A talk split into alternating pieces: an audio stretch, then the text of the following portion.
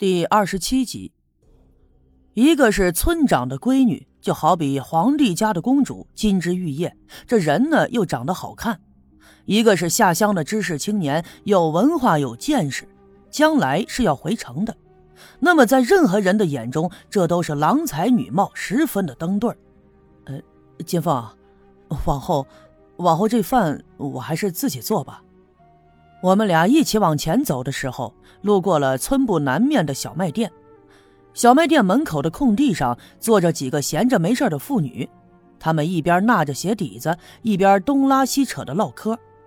看见我和赵金凤一起走了过去，她们都捂着嘴笑，小声的嘀咕，这让我感到十分的不舒服。于是犹豫了半天，才对赵金凤说：“赵金凤，明白我的意思。”歪着眼睛瞪了那些女人一眼，略带气愤的故意的大声说：“怎么啦？我做的饭有毒啊？你是怕我下了耗子药把你给药死？不能够！我要是下药啊，也先给那些喜欢说闲话、扯老婆舌的人下药，下点哑巴，让他们那舌根和嘴都烂到根上去。”那些妇女当然知道赵金凤是在说他们，心里都十分不高兴。但是这是村长的闺女，他们又不敢轻易的得罪，都只好转过脸，不再去看我们。看着这些妇女们尴尬的样子，赵金凤捂着嘴，偷偷的笑了。我冲他摇了摇头，哼，他就是这样一个直来直去的脾气，敢说敢做，又天不怕地不怕，我也拿他没办法。栓柱不在我的家里，我不知道他去了哪儿。但是呢，白天他又不会梦游，所以我也不必担心。于是，我和赵金凤两人在炕上放了桌子，把铁锅里的吃食拿了出来，一边吃一边聊天。赵金凤啊，并不是第一次给我送饭了，我们也不是第一次这样坐着聊天，所以并没有原来的拘谨。东拉西扯的闲聊了一阵儿，赵金凤突然就问了一句话：“哥，将来你是愿意留在刘家镇呢？”还是打算回城啊？我并没有多想，顺嘴回道：“哦，当然是要回城的嘛。”赵金凤犹豫了一下，又问：“那，你打算一个人回去？”“是啊，要不然怎么样呢？”我着实是有点饿了，所以一边低头吃着东西，一边回答。可是听我这么一说，赵金凤却沉默了半天，没有说话。我放下手里的碗筷，抬头看着他，就郁闷的问。咋了？你咋不说话了？赵金凤并没有回答我，我看她脸色有些不好，于是就又问：“哎，看你这脸色不好，是不是哪儿不舒服呀？”说完以后，我回头看了看自己屋里的炕上，被子被叠得整整齐齐，其实是刚才赵金凤进屋的时候帮我整理的。我本打算对她说：“你要是哪儿不舒服，就在这儿躺下休息一会儿。”可转念一想，不管我们怎么熟，她毕竟是个女孩子嘛。这青年点的院子也就我们俩孤男寡女的，她怎么好意思躺在这儿休息呢？于是我就又说：“呃，你要是哪儿不舒服，我送你回家吧，喝点水，躺上一会儿。”我话音刚落，她一下站起了身，穿鞋就下地，头也不回的就往外走，一边走还一边说：“不用你送，我自己长腿了，能回去。”很明显，他的口气里带着愠怒。当我穿鞋下地跟出去的时候，赵金凤已经出了院子，往北一拐，头也不回的就走了。回到屋里以后，我重新坐到了桌子旁，端起了那半碗饭，慢条斯理的吃了起来。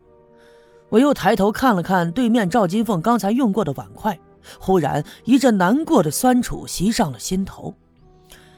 有些事儿啊，我不能做；有些话呢。我也不能说，这是一件很无奈的事。我能做的也只有装傻充愣。傍晚的时候，我打算去看看赵金凤，可是，一出门的时候就遇见了白胜利。他骑着自行车，后面驮着药箱，嘴里还哼着小曲儿，稀里哗啦的从我的门前经过。我拦住他问：“哼，胜利大哥，你这是去哪儿啊？谁得病了？”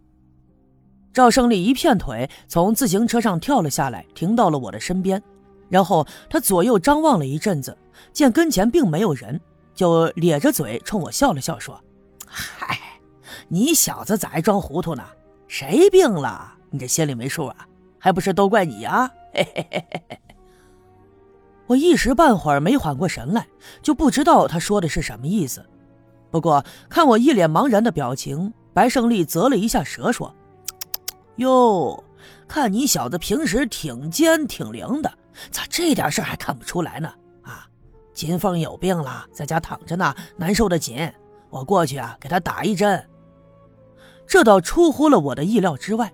我记得他刚从我家走没一会儿，怎么突然就生病了？”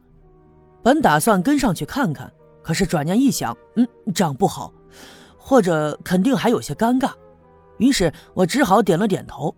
啊，啊，那，那那那严重吗？哎，感冒发烧，小毛病能严重到哪儿去？我觉着呀，多半是心病。哈哈哈哈哈！白胜利一个劲儿的开我的玩笑。我没心思跟他多说，就转身回了院子。白胜利骑着自行车就往前走了。我刚关上院门，就突然听见身后传来一阵噔噔噔的脚步声。转脸一看，院子门口跑过了一个人。他穿着很邋遢，头发蓬乱。那么不用问，肯定是那个疯疯癫癫的哑巴。这哑巴呀，平时一直这个样子，疯疯癫癫的在村子里来回的乱跑，所以我并没有注意。不过他跑了一圈，又绕了回来，就站在我的门口，探头探脑的往院子里张望。我上下打量着他，他也在看着我。他脸上脏兮兮的，几乎无法分辨清他的模样。可是啊，我清楚的看到他的额头上有一道深深的疤痕。然后他冲着我呵呵的笑了，伸手指着我的身后，嘴里还嘀嘀咕咕的，不知道在说些什么。我感到纳闷，转身往我自己的身后看，这身后啊，还是青年点那几间破旧的房子，并没有什么其他的异样。可就在这个时候，哑巴竟然拍着巴掌，嘻嘻哈哈的大声的笑了起来。他一边笑，还一边原地的来回乱跳。可是我却注意到他那蓬乱的头发上银光一闪，我一愣，快步走到了院门口，就来到那哑巴的身边，仔细一看。果然，就在他那蓬乱的头发中间呀，别着一根银簪子，正随着那哑巴来回的跳，反射着太阳的光芒，十分的光亮。哎呀，银簪子！我不禁惊呼了一声。那个哑巴被我的这一声吓了一跳，他收起脸上的笑容，愣眉愣眼的看着我。我想伸手把他拉住，怕他一会儿呀又疯疯癫癫的，不知道跑哪儿去了。可是那哑巴却动作迅速，往后一闪，躲开了我的手。此刻他眉头紧皱，脸上的表情十分紧张。我稳定了一下心神，我心里寻思：这就是一疯子，不能按照常人的理解去跟他沟通，要先把他稳住，免得他乱跑。然后呢，再想办法拿回那个银簪子。于是我往后退了一步，冲他笑了笑。然后呢，又冲着他摆摆手，故意装出一副十分神秘的样子来。哼，那哑巴果然就上了当。他瞪着两只眼睛，左右的张望了一会儿，然后就试探着朝我的方向迈步走来。我一边招呼着他，一边就往后退，慢慢的退回了院子。那哑巴不知道这是我的计策，也跟着走了进来。这时候呢，我想起来我屋子里还有一些吃的。不如把他勾引进去，给他一些东西吃，稳定了以后，我再想办法去通知赵村长。于是我就一点点的往后退，退到了屋门口，而哑巴这个时候也一直跟着我，就来到了屋门口。可是当我往后退了一步，迈过门槛进了屋门的时候，那哑巴却一下子停住了脚步，他把眼睛瞪得大大的，直勾勾的盯着我的身后，就仿佛看到了什么惊恐的东西。来呀来呀，跟进来！我这屋里啊有好吃的。我笑着冲他招手，可是那个哑巴就往后退了一步，脸上的表情再次紧张了起来。哼，别怕别怕，我给你吃的，快点进屋来！我再次的冲那哑巴招手，可那哑巴却啊的大叫了一声，掉头就撒腿就跑。这突如其来的变故把我吓了一跳，可来不及多想，我也赶紧迈步追了上去。可是啊，我的一只脚刚跨过门槛，忽然就觉得身后好像有人推了我一把，我一下子失去了重心，扑通一声就摔倒在了地上。